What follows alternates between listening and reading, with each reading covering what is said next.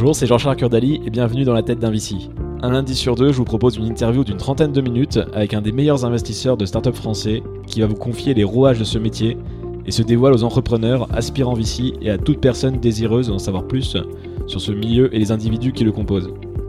Vous pouvez également découvrir mon autre podcast Dans la tête d'un CEO qui a pour but de décoder le job de CEO avec les meilleurs dirigeants de start-up françaises.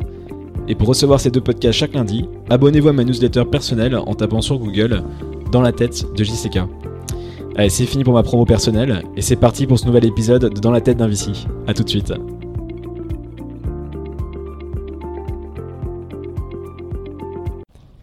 Salut Pauline. Salut Jean-Charles. Merci de m'accueillir dans, dans, tes bureaux. Est-ce que tu peux te présenter et, présenter Elaya aussi alors Ouais. Donc moi c'est Pauline, euh, je travaille dans Elaya, qui est un venture capitaliste basé à Paris, fonds qui a été créé il y a une quinzaine d'années euh, et qui investit dans des startups early stage à vocation essentiellement technologique. Euh, on y reviendra après.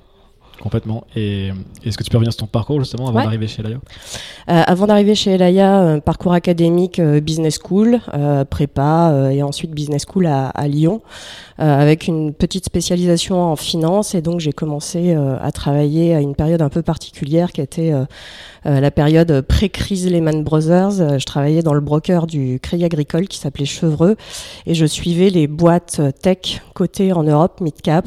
Euh, donc la tech de cette époque-là, c'était euh, des sociétés internet, euh, jeux vidéo pour beaucoup d'entre elles, euh, qui sont un peu les boîtes disruptives, digitales de la première génération, donc des choses comme Gameloft au féminin, Mythic. Et donc je suivais une quinzaine de sociétés cotées en Europe. Et ça consistait en quoi le, ton travail justement à ce moment-là? Alors c'est un c'est un job qui est euh, assez euh, assez solitaire. Le but du jeu c'est euh, toutes ces sociétés qui sont cotées, elles sont euh, tradées sur euh, sur les marchés et en tant qu'analyste euh, research, tu émets des recommandations d'achat ou de vente associées à des ce qu'on appelle des target price, c'est-à-dire des valorisations qui se traduisent en prix par titre et donc sur euh, mythique ou féminin en fonction du news flow que tu perçois de la société, des échanges que tu as avec le dirigeant ou avec euh, l'investor relation ou le directeur financier. Tu émets un avis sur la société, une recommandation d'achat ou de vente du titre, euh, fonction de ce que tu perçois des fondamentaux et de la, et de la stratégie marché de la boîte. Euh, et ensuite, ces papiers-là, ils sont distribués par la banque euh, à des sociétés d'asset management ou à des vendeurs qui ensuite interagissent avec des traders. et, et juste après, donc là c'était dans quelle banque déjà tu disais? Euh, C'était le broker du Crédit Crédit Agricole. Agricole. Et Ouais. après t'as fait une autre boîte après? Exactement. Euh, après la crise de Lehman, euh, il y a eu un petit peu de nettoyage sur ce type de métier. C'était une période pas très facile. J'ai continué à faire la même chose dans une petite boutique indépendante qui s'appelait Genesta. Et, euh, et après trois ans, j'ai rejoint le le, le- le monde du corporate euh, finance euh, en, en fusion-acquisition, en M&A, euh, où j'ai continué à travailler sur ces sociétés, euh, pas forcément cotées cette fois-ci, à la fois cotées et non cotées, Tu te rapprochais du venture là ça- Exactement, tu vois, tout mon parcours, ça, il y a toujours le fil rouge tech, euh, mais c'est parti de boîtes assez grosses avec des capitalisations boursières en centaines de millions ou milliards, et puis ensuite euh, en petites centaines, puis en petites dizaines, et puis ensuite dans des plus petits chiffres.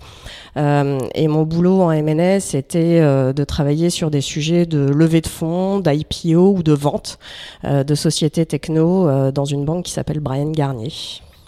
Donc là t'avais des, tu travaillais directement avec les entreprises. Ouais. Tu les aidais sur ouais, des acquisitions, des, des grosses levées quoi. Exactement. Et donc là, ton job, c'est de travailler pour le compte de la société, donc à la fois les entrepreneurs et aussi leurs actionnaires, euh, dans, dans les problématiques de capitalistique, qu'elles soient de financement ou de sortie.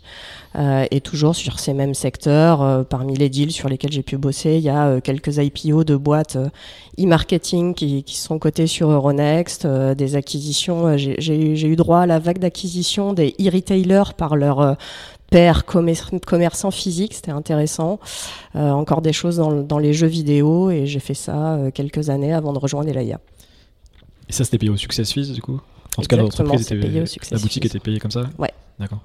Et, euh, et même bah, j'imagine les employés étaient incentivés aussi j'imagine. Enfin je sais pas comment ça se passe euh, comme des leveurs de fonds. Bah, t'es euh, tout à fait dans le dans l'image d'Épinal du banker Ouais, qui, origine voilà ses deals et qui a ses gros bonus en fin d'année fonction de sa performance plus ou moins discrétionnaire. ça, paraît, ça paraît toujours le bon plan sur le, pour en reparler avec d'autres personnes. Très bien. Et quand donc, tu, donc après tu rejoins Elaya, comment ça se passe Enfin déjà, pourquoi tu as voulu partir dans ah. le VC déjà? Alors, l'histoire, elle est rigolote parce que j'ai voulu partir parce que euh, le, boulot du banker en M&A, il est à la fois euh, très plaisant sous certains aspects d'adrénaline. Tu arrives à un moment où, quand tu matérialises une sortie pour un entrepreneur, c'est un moment plutôt heureux, hein, parce que j'avais plutôt la chance de bosser sur des boîtes tech en croissance et pas euh, des boîtes en difficulté ou en retournement. Donc, tu arrives à un moment où, après toutes ces années de développement et d'efforts, c'est le moment de vendre et patrimonialement de, pour l'entrepreneur de, de, réaliser une partie de son, de son effort et puis de donner une deuxième vie à une boîte euh, adossé en général à un groupe qui a plus de moyens, qui a une vision stratégique, même si les, les enjeux d'intégration sont souvent compliqués. Donc c'est un chouette moment, ce moment-là du banquier. Par contre, c'est un moment où euh, ton impact entre guillemets dans le temps, il est assez limité parce que euh, tu bosses sur un event et tu travailles pas à la construction de quelque chose. Donc tu participes pas au avant ou assez peu et tu participes encore moins à la, à la suite. Et donc du coup, j'avoue qu'il y avait un peu de frustration chez moi qui est née de ça, de dire ce milieu de la tech finalement, c'est un milieu qui, qui se construit.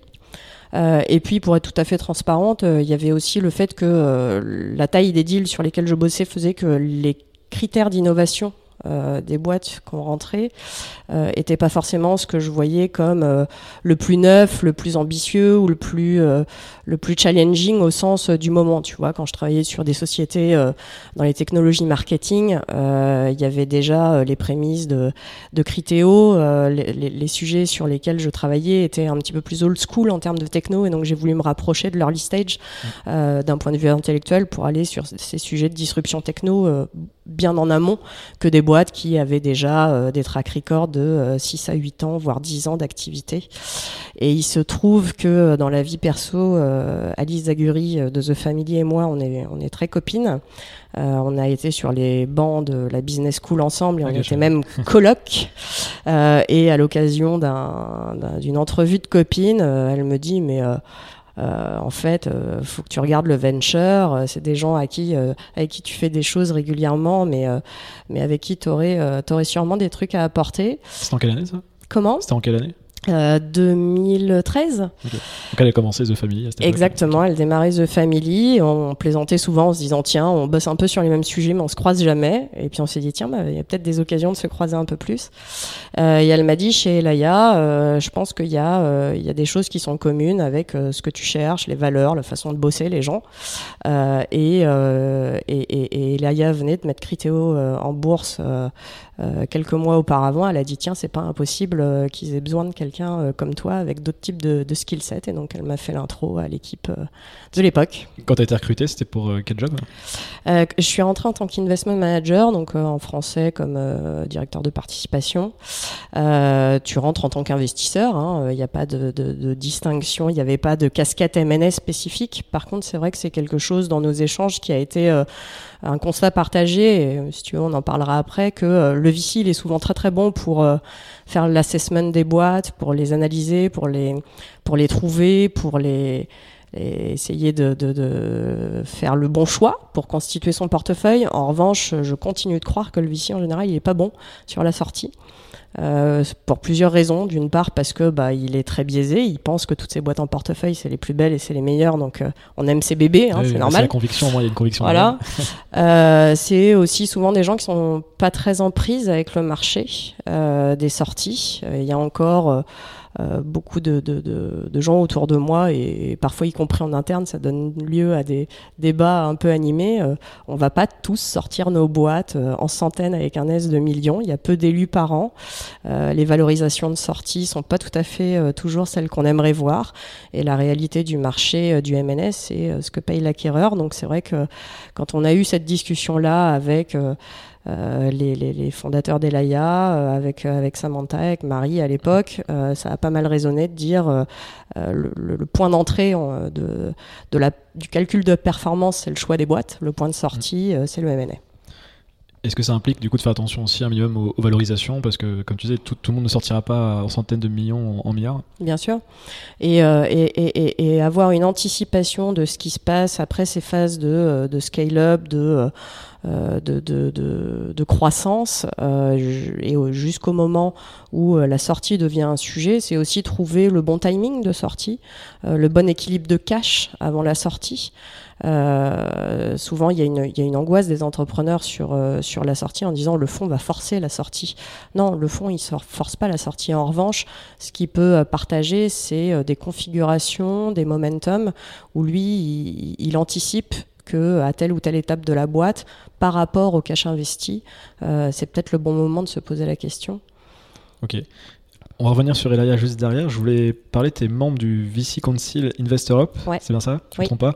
Euh, tu peux expliquer ce que c'est justement? Mmh. Je voulais en parler un peu plus. Alors, c'est euh, une association européenne euh, qui réunit plusieurs typologies de membres, à la fois donc ce qu'on appelle des GP, les General Partners, donc les, les fonds.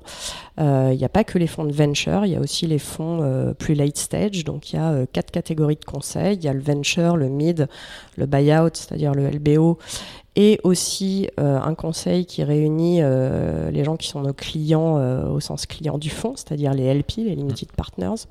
et ces quatre conseils-là agissent en parallèle avec pour chacun une dizaine de membres qui représentent les géographies européennes majeures de notre secteur et qui travaillent sur tout un tas de sujets qui vont des partage de pratiques professionnelles, euh, ce qu'on appelle les best practices, les professional standards.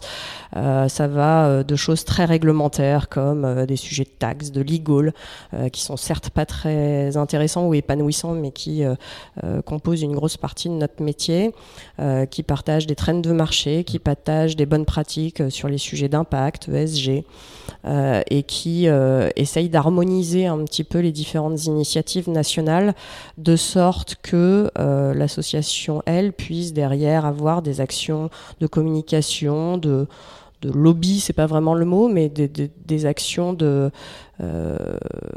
participatives à l'attractivité euh, du private equity en Europe et plus particulièrement du venture pour, qui, mm. pour ce qui concerne le VC Council parce qu'aujourd'hui le capital risque en français euh, bah, il y a encore trop risque dans la tête des gens alors que c'est une classe d'actifs qui est capable de générer des returns et de l'argent et, euh, et, voilà on a rejoint pour travailler sur ce message là qui est important à faire passer. Et du coup, ça consiste, enfin, ton rôle, c'est que tu dois aller, euh, enfin, à Bruxelles. À Bruxelles, tous les X semaines. Tu vas, tu as des réunions tous les deux mois à Bruxelles euh, avec des agendas spécifiques. On est euh, deux représentants en France, il y a des représentants UK, en Allemagne, en Espagne, sur des fonds à la fois généralistes, à la fois généralistes tech et aussi généralistes life science, parce que les deux secteurs et verticales sont représentés. Euh, euh, et, et, on a un agenda spécifique. Euh, ça demande un petit peu, un petit peu de boulot de préparation, ouais. mais, mais ça nous semble important d'avoir cette représentation qui n'est pas forcément entrepreneur facing entre guillemets, qui est plutôt celle de représentation au sein de notre métier. On fait les deux. On a Samantha est au bord de France Digital. je fais Invest Europe. C'est important d'avoir ce give back aussi entre guillemets à la profession, au même titre que parfois on peut avoir une, une approche de give back auprès de l'écosystème euh, startup. On va revenir justement sur la. Je voulais parler de deep tech avec toi. Mm. qui est une des composantes du, fonds. Bah, justement, si tu peux revenir un petit peu sur, sur Elaya, c'est quoi le, focus aujourd'hui du fonds ouais. euh, L'ADN Deep Tech, euh, c'est vrai que c'est un, mot qu'on entend beaucoup aujourd'hui. C'est vraiment quelque chose qu'on qu'on a euh, toujours eu dans l'ADN d'Elaya. Et du coup, ça veut dire quoi Deep Tech déjà? Ah, ça veut dire quoi Deep Tech? Euh, Alors, si, si, si, tu prends le, l'acception euh, du mot, j'allais dire de la façon la plus brute, c'est véritablement des choses, nous, qu'on va lier à la recherche. Et aujourd'hui, Elaya, entre guillemets, continue de se construire sur deux jambes, puisqu'aujourd'hui, on a deux divisions. On a l'équipe de venture euh, qui travaille sur les sujets tech digitaux. Et on a une autre équipe euh, qui est sur des sujets euh, dénommés en interne Deep Tech Seed, qui là vont vraiment se focuser sur de la technologie associée de près ou de loin, spin-off ou pas, mais avec des liens forts avec la recherche et les laboratoires et les académies et la science. Euh, donc si tu veux être puriste parmi les puristes, euh, c'est cette acception-là, deep tech. Euh, aujourd'hui, la généralisation de ce mot deep tech, elle vient essayer de, de, nommer des projets qui ont un caractère difficilement copiable dans la technologie et qui ont un edge compétitif particulier sur ces sujets techno. Et je sens, tu disais tout à l'heure, quand tu te présentais, toi, tu avais un profil plus business, mm. mais que c'était pas le cas de toute la team. Je vois notamment euh, un des cofondateurs qui est, qui est mathématicien, c'est ça? Il est doctorant en mathématiques, oui, tout à fait. Euh, Xavier Lazarus, oui. c'est ça? Oui. Et, euh, et, justement, donc, donc j'imagine que l'ADN vient de là en partie. Mm.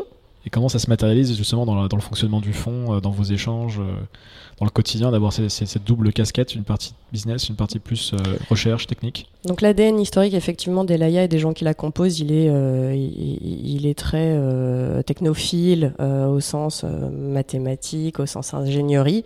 évidemment, il n'est pas resté avec ce type de profil-là parce que il, faut aller chercher de la richesse de, de, de, compétences un peu partout. mais oui, c'est au départ quelque chose qui, a été euh, euh, très exprimé chez nous et au quotidien, ça continue de s'exprimer, même si aujourd'hui on est 27 et il n'y a pas que des PhD en maths et, des experts en crypto. Mhm. Euh, ça s'exprime dans la capacité à comprendre les projets qui nous sont adressés, qui sont sur, ces, sur des sujets de différenciation technologique forte. Donc ça veut dire que quand tu vois arriver toute la vague des chatbots avec des technos de NLP, NLU, en tu en voilà. Il, faut être capable de déminer euh, les discours qui sont des discours euh, de tendance euh, versus des discours qui sont des discours complexes avec de la science. Et, donc ça, c'est des choses qui qu'on se véhicule entre nous, cette espèce de partage de compétences pour être capable d'adresser. et c'est hyper important parce que c'est aussi comme ça que tu gagnes tes dossiers. Un des feedbacks qu'on nous fait souvent, c'est de dire, ben, en fait, on est parti avec vous parce que vous compreniez ce qu'on faisait, euh, ce qu'on fait, vous posiez les bonnes questions et on a compris dans l'orientation des, euh, des questions au bout de deux trois meetings que c'était pas juste les trois questions clés du VC et vous, vous aviez un niveau de granularité dans les questions qui était euh, qui est très très différent. Donc ça c'est j'allais dire vis-à-vis des entrepreneurs, des, des, des du product, ce qui s'exprime et après en interne c'est aussi la modélisation, j'allais dire presque mathématique de notre métier. Euh, que, qui, qui, qui, qui, bénéficient entre guillemets de ça.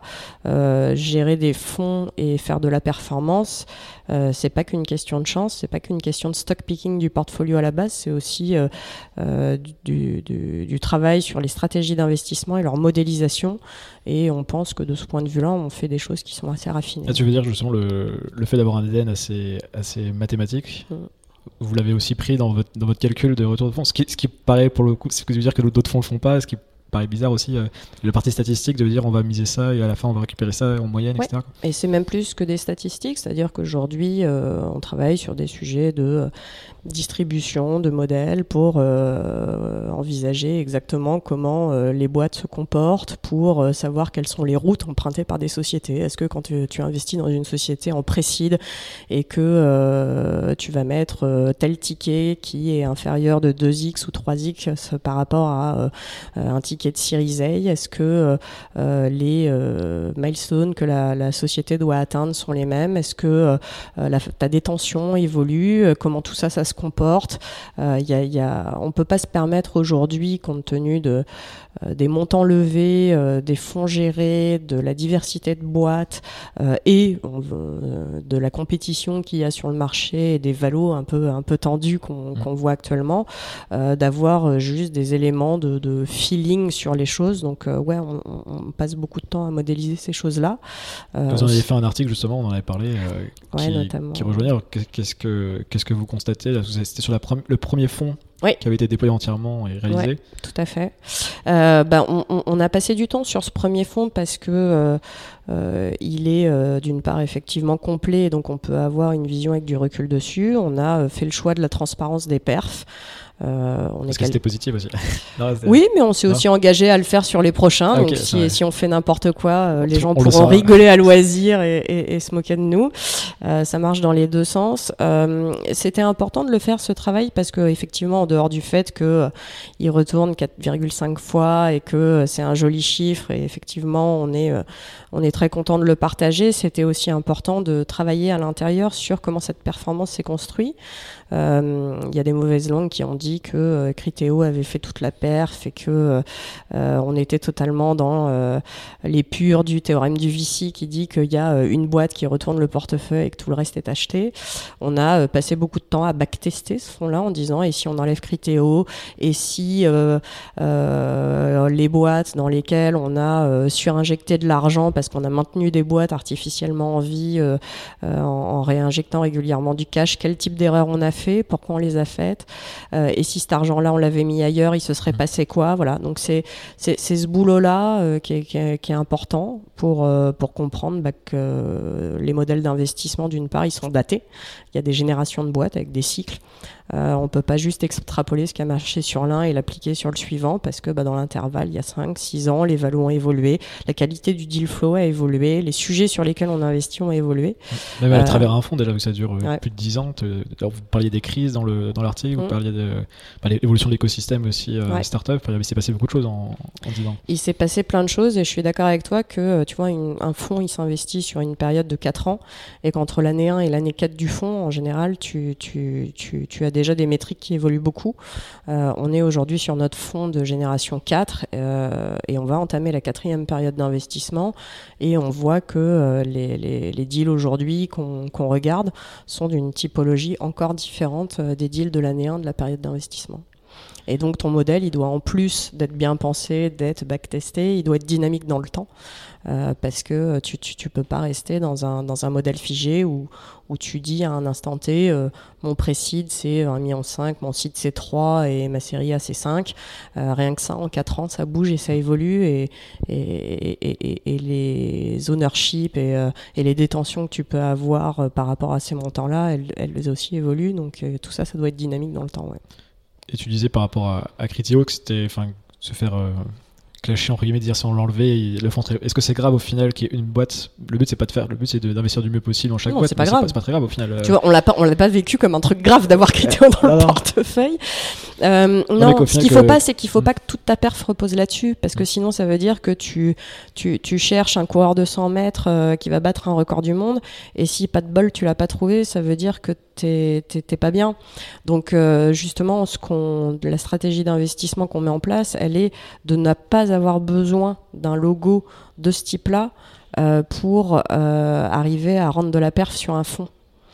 Euh, et nos modèles aujourd'hui, on les calibre et, les fonds ultérieurs, alors ils sont pas finis, donc on peut pas encore en communiquer la perf, même si certains ont suffisamment de, de recul et d'âge pour qu'on ait des bonnes indications, mais on calibre nos modèles pour dire il faut qu'on puisse tirer une performance à minimum trois fois sans avoir un critéo dans le fond ça change la, stratégie d'investissement forcément.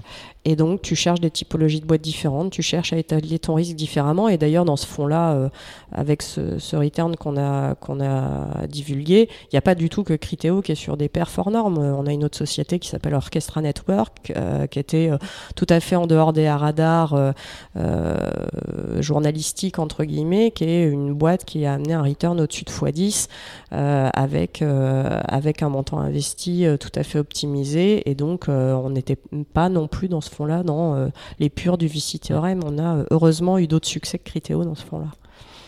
Je voulais revenir sur la partie Deep Tech. Ouais. On a parlé des, des du parti investissement. Côté, côté entrepreneur, enfin déjà de manière générale, en France, on est, on est plutôt bien loti en, en recherche. On n'est pas, pas à plaindre là-dessus, a priori. En plus, c'est justifié par, par votre fonds. Est-ce que tu peux me dire quelle typologie de, enfin, comment ça se passe au niveau des fondateurs quand qui ne faisaient pas forcément de profil business? Euh, C'est quoi les, la chose que vous devez leur apprendre? Est-ce que vous recherchez des, des CEO business ou des associés business? Enfin, qu'est-ce que vous faites quand vous investissez dans une boîte très early stage C'était plutôt du pré ou du seed en deep tech? Comment ça se passe? Tu as, à peu près autant de configurations que de boîtes. Euh, ce deal flow là déjà, il, j'allais dire, il, il, se mature et il se travaille un petit peu différemment. C'est-à-dire que euh, tu vas pas être en contact avec une société juste au moment où elle lève ou même dans les six mois avant parce que tu essayes de préempter le truc ou que, ou que tu, tu, tu, fais un effort spécifique de, de, dire de, de recherche de certains projets. Euh, tu es dans une relation un peu différente. Euh, souvent, euh, tu passes du temps dans les labos.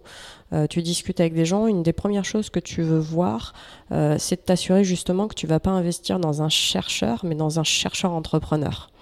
Euh, il faut vraiment qu'il y ait une envie d'entrepreneuriat. c'est bien joli d'avoir des super technos.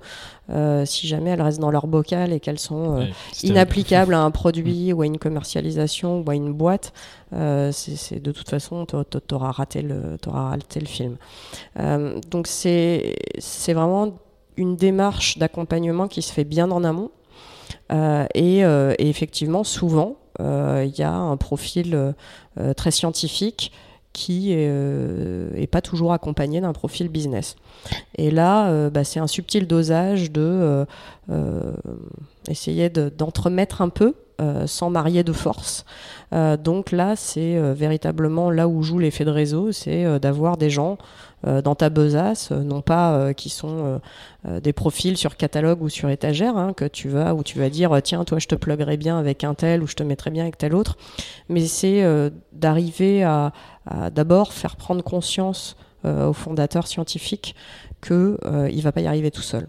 Et ça, ça se mesure aussi par l'ambition de la boîte. C'est-à-dire que les, les, fondateurs profil très deep tech, entre guillemets, euh, n'ont pas tous la même ambition. Certains d'entre eux, et c'est d'ailleurs euh, super louable, hein, euh, veulent monter une société parce que l'entrepreneuriat les séduit, voir leur technologie appliquée dans le monde de la vraie vie et du business, ça les intéresse.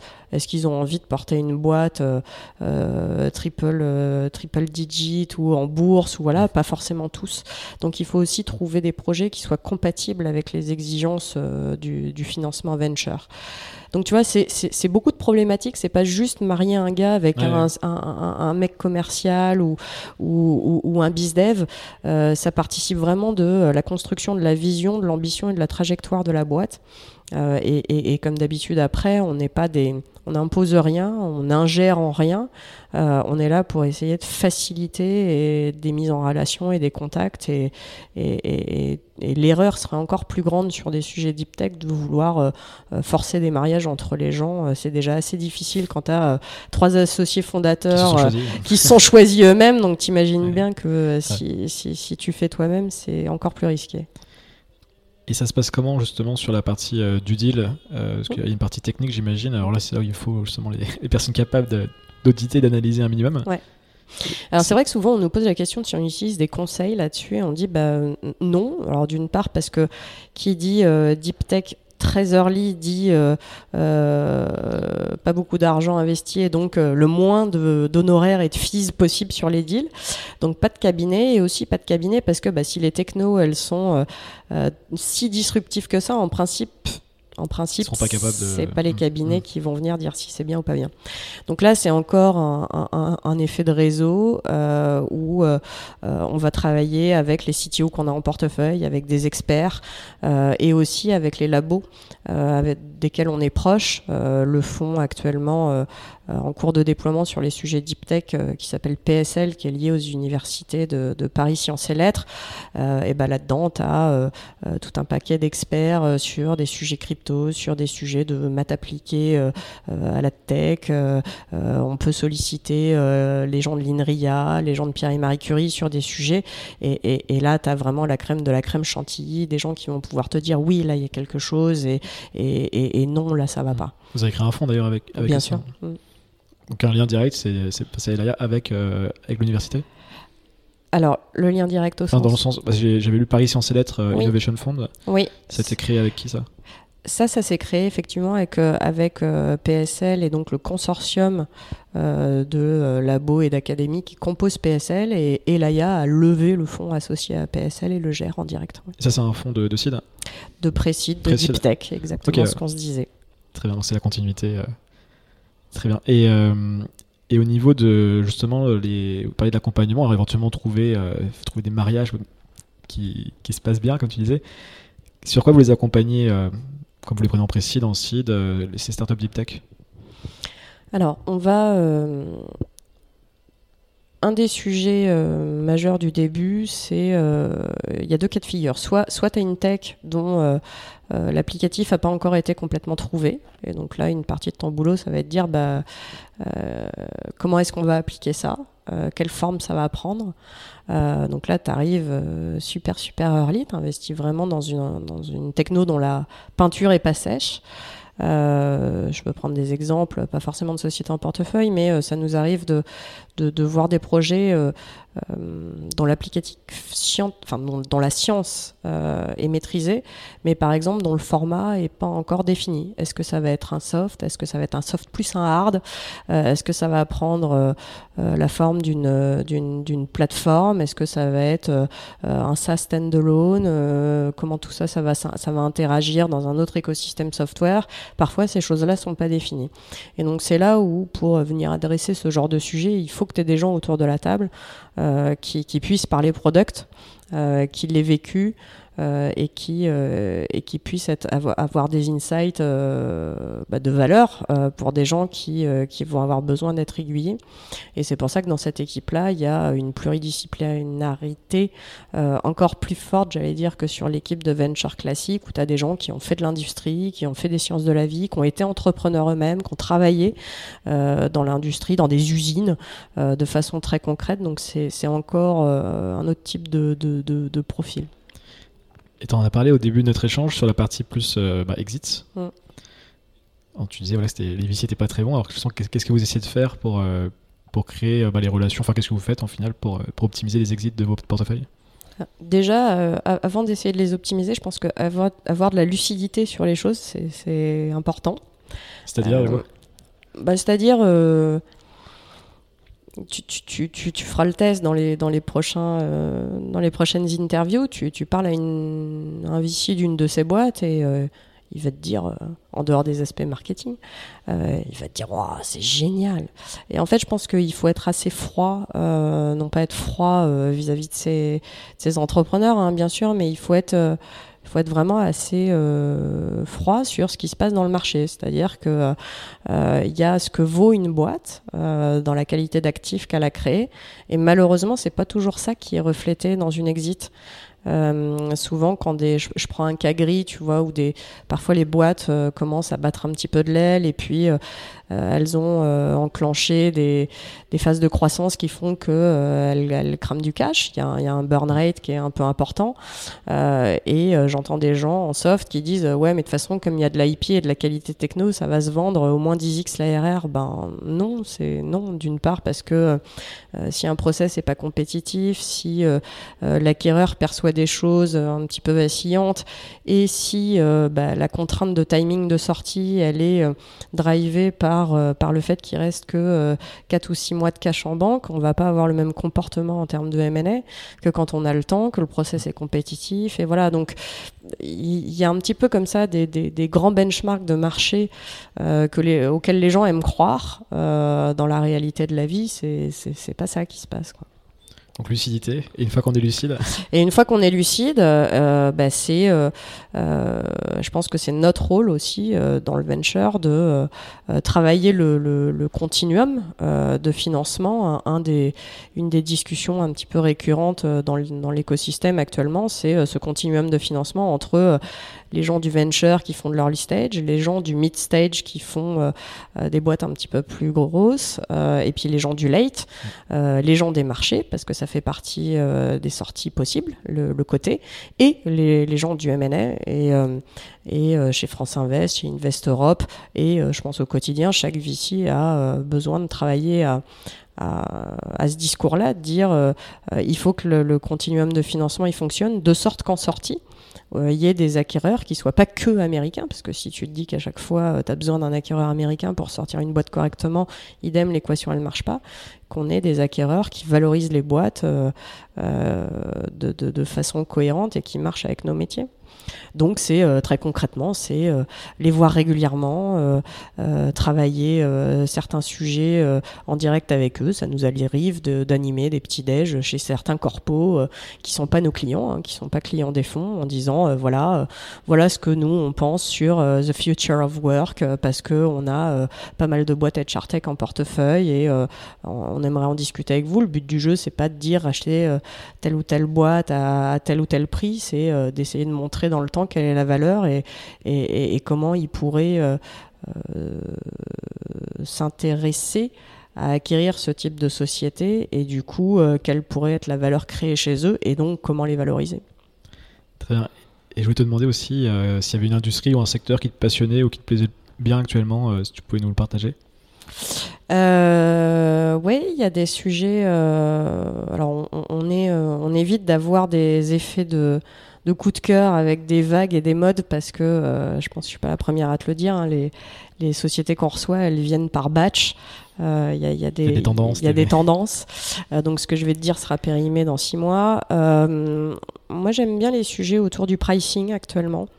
Euh, je trouve que euh, les logiques d'intelligence euh, sur ces sujets-là, qui semblent évidentes dans certains secteurs comme le travel, où tu as, as des des choses très raffinées qui ont été faites n'ont pas encore été appliquées à d'autres secteurs. Euh, c'est des sujets qui sont pas simples parce que l'adoption de solutions autour du pricing demande euh, beaucoup de volumétrie de data, beaucoup d'intégration à, des écosystèmes, notamment dans le retail, qui sont complexes, euh, mais, euh, mais qui peuvent avoir un vrai impact sur la, sur la performance des clients. Donc voilà, ça fait partie des, des choses que j'aime bien regarder en ce moment. Super. Et bah pour, juste pour terminer, est-ce que, comment les entrepreneurs peuvent rentrer en contact avec toi? Ou avec Elaya Bah, s'ils n'y arrivent pas, c'est que vraiment ils cherchent pas parce ah que. Bah, débrouillez-vous. nos, adresses mail sont sur le site. Donc. bon, bah, allez sur le site et ça sera très bien. Merci beaucoup, Pauline. Merci, Jean-Charles. Un plaisir. Merci d'avoir écouté cet épisode de Dans la tête d'un Vici. Si vous souhaitez soutenir le podcast, il y a plusieurs manières de le faire. Vous pouvez aller mettre 5 étoiles et un commentaire sur Apple Podcast, en parler autour de vous, ou partager tout simplement l'épisode sur les réseaux sociaux, et vous abonner à ma newsletter personnelle en tapant Dans la tête de JCK sur Google et n'oubliez pas de vous abonner également au podcast sur votre plateforme favorite. Je vous dis merci et à très vite pour un nouvel épisode de Dans la tête d'un VC.